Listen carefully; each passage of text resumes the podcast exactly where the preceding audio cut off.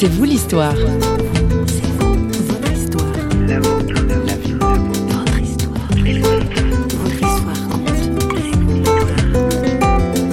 Je me suis dit, et les anges Qu'est-ce qu'ils ont pensé de cette histoire? Eux qui étaient bien tranquilles dans un ciel euh, bien organisé, quand tout d'un coup Dieu leur dit, euh, moi j'ai envie de, créer un monde, et au milieu de ce monde j'ai envie de, mettre des hommes qui seront pas forcément obéissants, bien, bien sages comme vous l'êtes vous mes anges, mais ce seront mes enfants, je vais les aimer, même si ce sera compliqué, ce sera super, parce que déjà maintenant je les aime. Étrange, c'est étrange, dit l'ange. Non, je ne vais pas vous faire toute la poésie.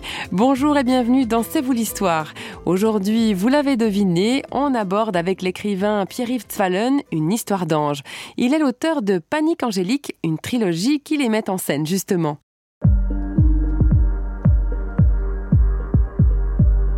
C'est Nadège Lebas qui l'a rencontré au bord d'une rivière. L'endroit est idéal pour l'inciter à dévoiler quelques-uns de ses secrets d'écriture et où il puise son inspiration. Alors Panique Angélique est né, le premier tome est né il y a, trois ans, j'en ai sorti un par année, mais mhm. c'était la, suite en fait d'un tout premier livre, un tout premier roman qui s'appelait Deux ou trois choses à faire en arrivant au ciel, qui m'a ouvert en fait un peu cette idée d'être un peu plus décalé que, dans les écrits euh, habituels, bien sages euh, et, bien, euh, bien, pensant. et bien carré, d'oser un peu un, un, délire comme ça et d'essayer de voir notre histoire, non pas avec nos yeux, ce que nous faisons tout le temps, dans notre relation avec Dieu ou, ou dans notre relation humaine toute simple, on regarde toujours les choses de notre point de vue.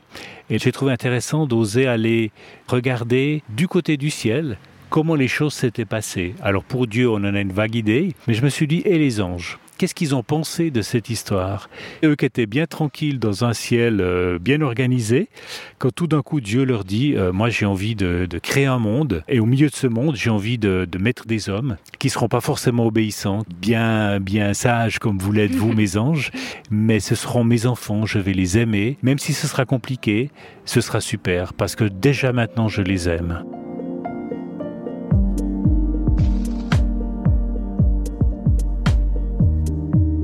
L'inspiration, elle vient un peu au fur et à mesure de l'écriture, mais je dirais qu'elle se nourrit surtout de ce que j'ai vécu euh, dans ma vie, que ce soit au travers des lectures bibliques, qui rythment ma vie depuis mon enfance en fait, euh, que ce soit au travers de, mes expériences de vie, de ma relation avec Dieu, qui euh, ces dernières années a beaucoup évolué dans le sens d'une d'une intériorisation, d'une recherche de silence et qui dit silence dit aussi ouverture euh, plus importante, je dirais, aux choses du ciel, un peu moins aux choses de la terre.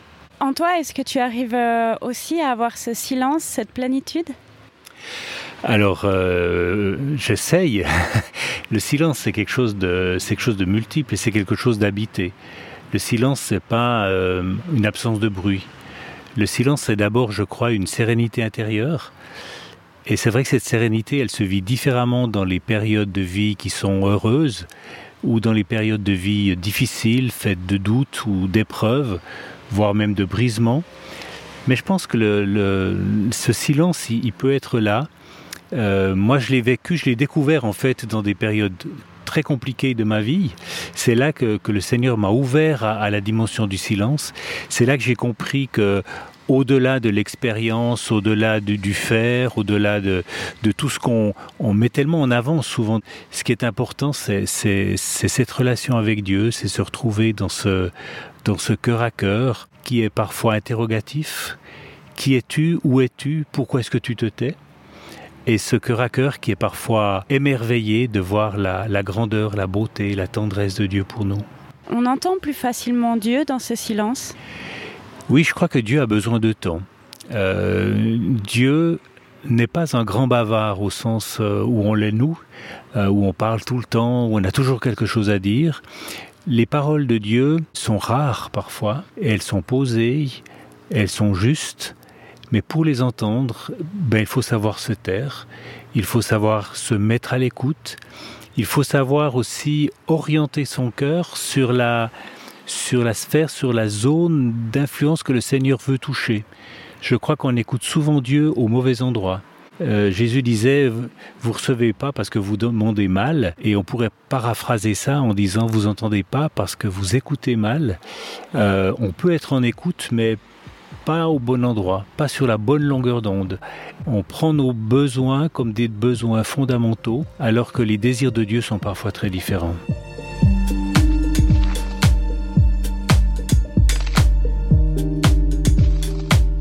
Rapport à, l'écriture, l'inspiration, comment tu vas la chercher en fait? Alors il y a, a d'abord un grand travail de, préparation, de, mise en condition pour l'écriture. Je dirais qu'un livre, euh, avant de se mettre à écrire, je, je, passe en tout cas 5 à 6 mois à le, à le méditer, à l'apprivoiser. Je me focalise sur euh, deux ou trois personnages et je les laisse vivre, je les, je les écoute. J'écoute ce qu'ils me racontent. Comme je suis un grand insomniaque, pendant la nuit, euh, voilà, je, j'invente des, des, dialogues, je, je, vis des choses comme ça qui sont totalement non structurées. C'est pas c'est pas l'ébauche d'un livre, c'est simplement faire connaissance avec les différents protagonistes de, de l'histoire, aussi prendre connaissance avec l'époque, si l'époque est, plus compliquée. Là, je pense particulièrement au deuxième tome de Panique angélique qui se vit à l'époque de Jérémie, donc euh, une période très précise de l'histoire et là j'ai dû vraiment me, me replonger aussi dans les faits historiques dans, dans tous les éléments qui font la trame quelque part et le fond sonore et visuel de, de ce récit donc ça c'est la première partie ensuite vient le travail d'écriture et contrairement à ce que beaucoup d'auteurs font, je n'ai pas de synopsis euh, précise. J'ai essayé plusieurs fois de faire une trame, de dire voilà, chapitre 1, il se passe ça, chapitre 2, il se passe ouais. ça, mmh. je pars de là, je vais arriver là. En fait, je me mets en écriture. J'écris en général 5 heures par jour mmh. et euh, j'écris à la suite, donc tous les jours. Et puis j'écoute, j'écoute mes personnages, j'écoute ce qu'ils ont envie de me dire, je les suis euh, je pleure avec eux, je ris avec eux, et à la fin, il y a un livre. Voilà, c'est assez facile en fait.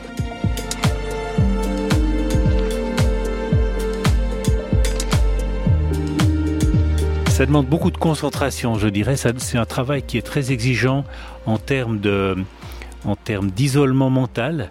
On ne peut pas faire autre chose, on ne peut pas penser à autre chose. Pendant les semaines d'écriture, en général c'est entre 5 et 6 semaines, pendant les semaines d'écriture, je suis totalement immergé dans, ma bulle. Je suis absolument pas réceptif à, ce qui se vit à l'extérieur, ce qui n'est pas forcément facile pour mon, entourage, pour ma femme en particulier. Mais bon, elle est un peu habituée. Et euh, ça, c'est le prix à payer pour, euh, vraiment être dans l'histoire et, et être en, en harmonie avec les émotions des, des personnages que je rencontre. Avec ces personnages, il y, y, a tout un monde, donc. Euh... Alors oui, il y a deux mondes, surtout dans Panique Angélique, il y a deux mondes. Hein. Il y a le monde euh, sur Terre qu'on connaît assez bien, voilà, il mm -hmm. suffit de se documenter un peu, ça c'est pas très compliqué. Et puis il y a le monde du ciel. Et là, euh, comme personne connaît, donc j'ai libre, euh, j'ai champ libre pour euh, l'imagination. Et c'est vrai que je suis quelqu'un qui a beaucoup d'imagination. Certains diront peut-être trop d'imagination. Je crois que l'imagination, c'est aussi un don de Dieu. C'est quelque chose qui nous permet de, de sortir du, du réel, je dirais, pour entrer dans la dimension spirituelle des choses. Et si on arrive à imaginer des paysages, des ambiances, des choses euh, difficiles, enfin qui, qui nous sont totalement étrangères, eh bien, on arrivera aussi mieux à prendre conscience de certaines réalités spirituelles qui nous sont aussi totalement étrangères. Donc c'est vrai que l'imagination, c'est un, c'est un gros travail travail et c'est un travail de visualisation. Mon premier métier, c'est photographe. Et je, je travaille beaucoup avec les images.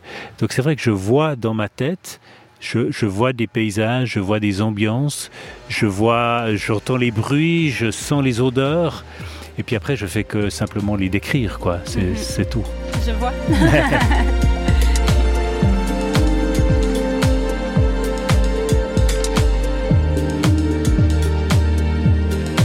Écrire, c'est faire voyager ses lecteurs, les emmener ailleurs, mais c'est aussi certainement une façon de leur apporter quelque chose de plus. Mais quoi? Nous avons posé la question à Pierre-Yves Tzfallen. Alors j'aimerais leur faire comprendre que Dieu nous aime d'une manière totalement inconditionnelle. Quand on dit que Dieu nous aime, des fois on a l'impression qu'on a tout dit, alors qu'on a juste dit la lettre A, mais il y a encore tout l'alphabet derrière. Et il me semble qu'au travers de ces romans, j'ai réussi à, mettre en acte je dirais, la tendresse de Dieu. Je pense au premier roman en particulier où on voit Adam et Ève qui, qui partent du jardin et qui, sont, qui se sentent totalement abandonnés, qui sont complètement perdus. Et on voit ce Dieu invisible, ce Dieu qui n'est plus présent, mais qui reste un père qui tous les jours s'occupe d'eux, leur procure de quoi manger, la protection, etc.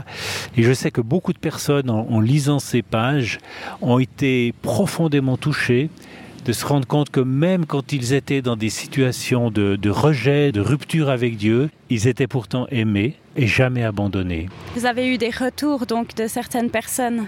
Oui, j'ai eu beaucoup de retours par rapport à, à cette découverte ou à cette redécouverte de l'amour de Dieu, qui est tout d'un coup quelque chose qui est devenu très concret dans leur vie, en découvrant comment Dieu avait aimé des personnages bibliques, lointains finalement, relativement anonymes, et de voir tout d'un coup à quel point cet amour pouvait s'incarner dans des vies, ça c'est quelque chose qui les a énormément touchés. Je me rappelle d'une dame en Belgique qui, m'a écrit me disant quand est-ce que sort le deuxième tome? Parce que voilà j'étais quelqu'un en rupture complète avec l'Église et puis j'ai vu votre livre dans, un, dans une librairie euh, profane. Et en voyant ce livre je me suis dit je ne savais pas trop ce que c'était mais je pensais que c'était un livre de science-fiction. Donc je l'ai acheté et euh, j'ai été totalement bouleversé parce que pour la première fois on me parlait de Dieu sans me parler de religion. Et ça, ça m'a beaucoup touché. Parce que je crois que le projet de Dieu, c'était pas de faire de la religion, mais c'était de nous aimer, d'avoir une relation avec nous. Et ça, c'est tout autre chose.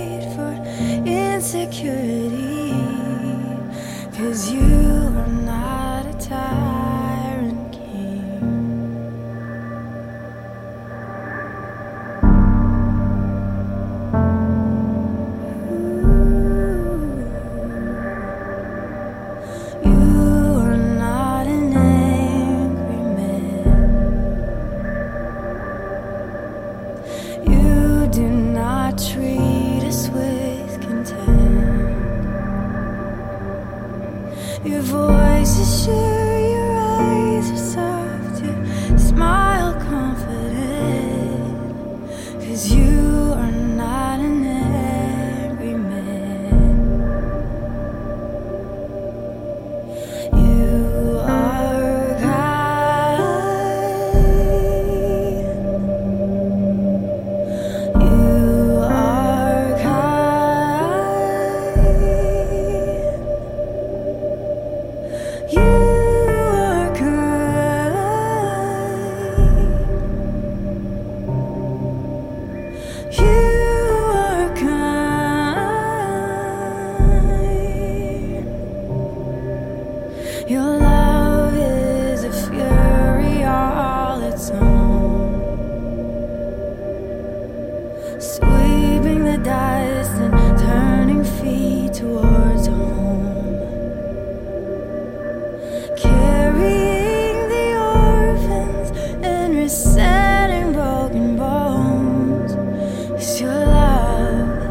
if you're